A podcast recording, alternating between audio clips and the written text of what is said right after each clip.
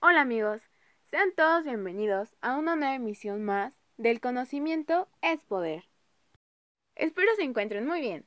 El día de hoy nos acompañan Carla Daniela, Raúl García, Raúl Germán, Diego Herrera, Deiden Herrera, Ana Karen y su servidora Melanie. El día de hoy hablaremos de un tema muy interesante, la lógica. Y ahora pasaremos con Carla para que nos dé su opinión.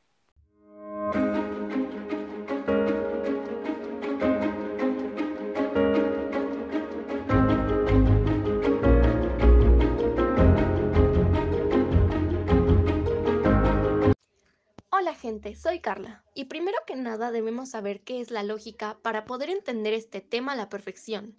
Como bien sabemos, es una rama de la filosofía que estudia las formas y principios generales que rigen el conocimiento y el pensamiento humano, considerando puramente en sí mismo sin referencia a los objetos. La lógica nació de la fuerte formalización de las matemáticas de los griegos, que fue impactada como muchas ciencias por el pensamiento de la Edad Media, donde la religión se anteponía a todo, pero el ímpetu de la mente de los filósofos renacentistas ayudó a retomar su desarrollo. No cabe duda que la lógica tiene impacto fundamental como ciencia de las ciencias en el pensamiento contemporáneo y que el nacimiento de la tecnología computacional debe mucho al desarrollo del formalismo lógico de principios del siglo. ¿Tú qué dices, Raúl García?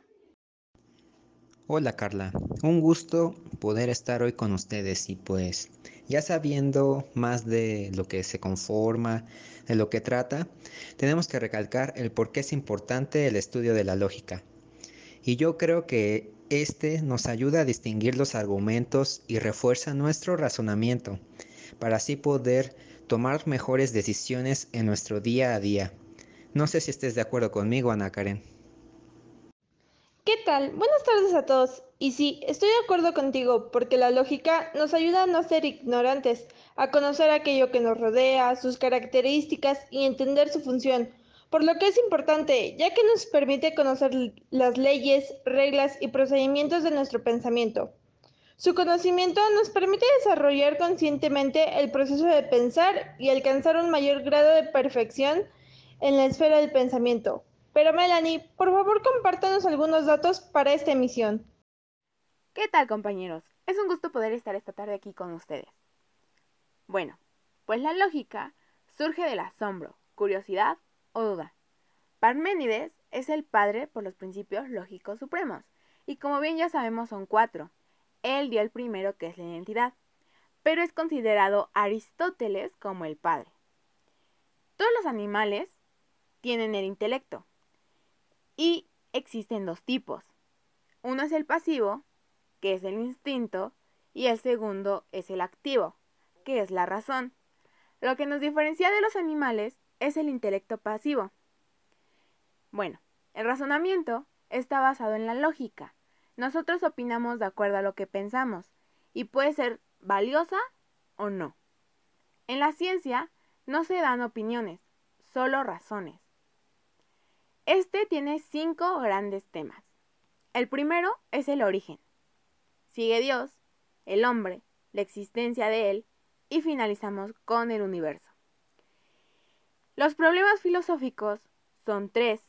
El ser, conocer y la acción del ser, que es ontología, nología y axiología. De este surgen cinco factores.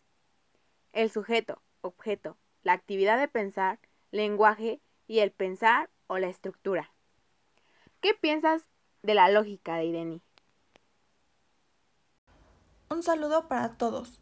Yo sé que la lógica se usa en todo momento, en todo lugar, y por lo cual en nuestra vida cotidiana es indispensable. En la mayoría de las ocasiones se usa para lo básico, como pensar qué está bien hacer o no, pero si nos vamos más allá, nos puede ayudar a armar un sentido lógico con base a nuestro razonamiento y así cuestionarnos de lo que somos y lo que está a nuestro alrededor e intentar encontrar una respuesta para todo eso. ¿Tú qué dices, Raúl Germán? Hola, buenas tardes. Creo que este tema es bastante complejo, ya que sus principales aportadores se basaron en poder darle respuesta a lo que ahora podemos explicar. Por ejemplo, Platón definió el mundo de las ideas, diferenció y contrapuso la noción de la opinión y el saber. Aristóteles nos dice que la realidad es la manera en que se manifiesta, la verdadera existencia. Tomás de Aquino dice que las cosas pueden ser comprendidas independientemente si existen o no. Nietzsche aportó los irracionalismos, las consecuencias del racionalismo y las críticas de los filósofos griegos contra la religión. Schopenhauer, él nos dice que detrás de la voluntad individual se esconde la voluntad de especie. Kant nos aportó la ética kantiana, la cual se divide en tres, la metafísica, la crítica de la razón y la metafísica de las costumbres. Marx cuestionó la idea de que el capitalismo se autorregulaba. Fromm nos dio la teoría de psicoanálisis y para finalizar, Freud nos aportó su gran teoría, Sigmund Freud. Gracias a ello podemos darle respuesta a ciertas cosas y preguntas que nos hacemos. Diego nos dará su opinión acerca de ello. Gracias Raúl por explicarnos un poco acerca de los grandes aportadores.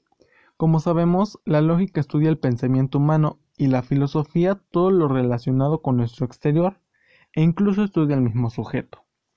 El concepto es un tema importante aquí, ya que determina las clases de los objetos. Es indispensable para que el objeto sea lo que es. Este tiene tres fases.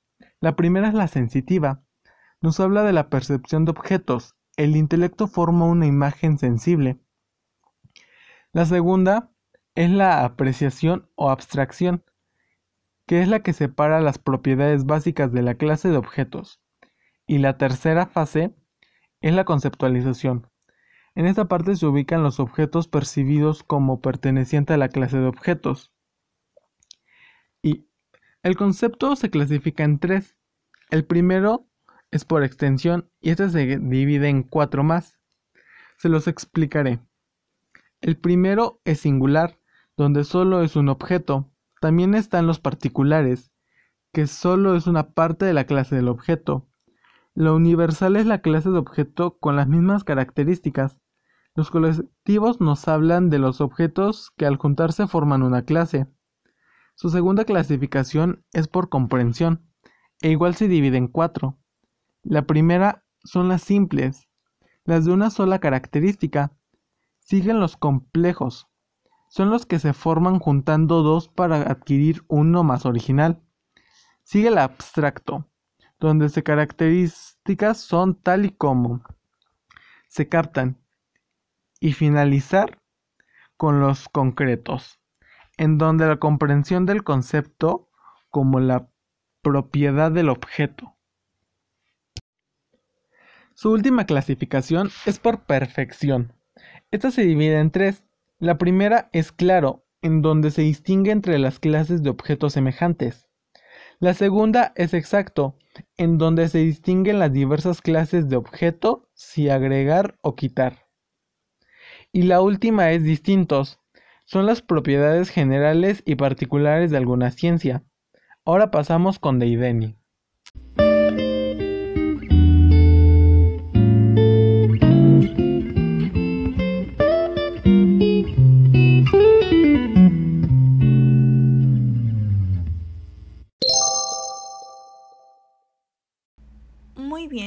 Que mis compañeros estarán de acuerdo en que todos en conjunto pensamos que este tema es muy importante, que se utiliza en la vida diaria y necesitamos aprender más de él para poder entender de dónde es que nosotros podemos obtener conocimientos sobre lo que nos rodea y así poder ayudarnos a pensar y razonar las cosas que creamos correctas. Pues bueno, mi gente, este fue el tema de esta semana. Espero les haya gustado que habláramos de la lógica. Sabemos que este es un tema muy extenso, pero lo poco que les dijimos espero fuera de su agrado. Y ya saben, nuevo contenido la próxima semana a la misma hora. Gracias por la participación de Carla Daniela, Raúl Germán, Ana Karen, Deideni, Diego y Raúl García. Y bueno, no olviden compartir con sus amigos y próximamente nos podrán escuchar por Spotify. Hasta la próxima.